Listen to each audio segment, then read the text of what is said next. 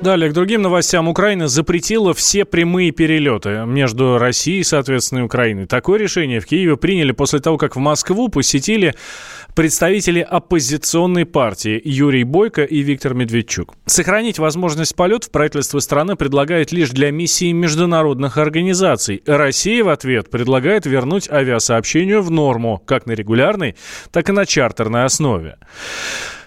Эта позиция Киева сейчас проявилась для повышения рейтинга Порошенко, говорит Дмитрий Новиков, заместитель председателя Комитета Госдумы по международным делам.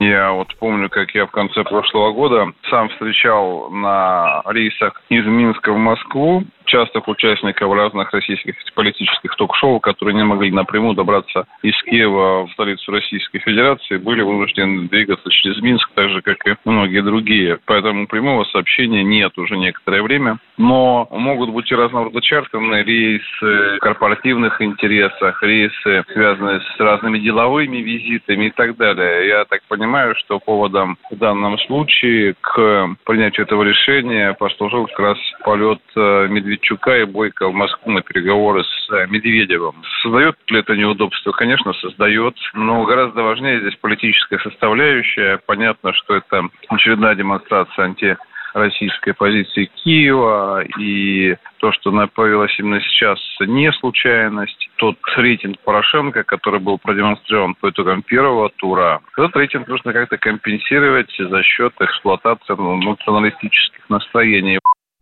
Это был Дмитрий Новиков, заместитель председателя Комитета Госдумы по международным делам. Но, с другой стороны, эксперты, в частности, главный редактор журнала «Авиатранспортное обозрение» Алексей Синицкий, говорят, что, конечно, это плохо, запрет э, полетов на Украину, но, с другой стороны, у нас-то регулярных рейсов нет, это будет касаться только бизнес-джетов, они разово летают по найму, ну, просто придется немножко дольше летать через Беларусь или Молдавию.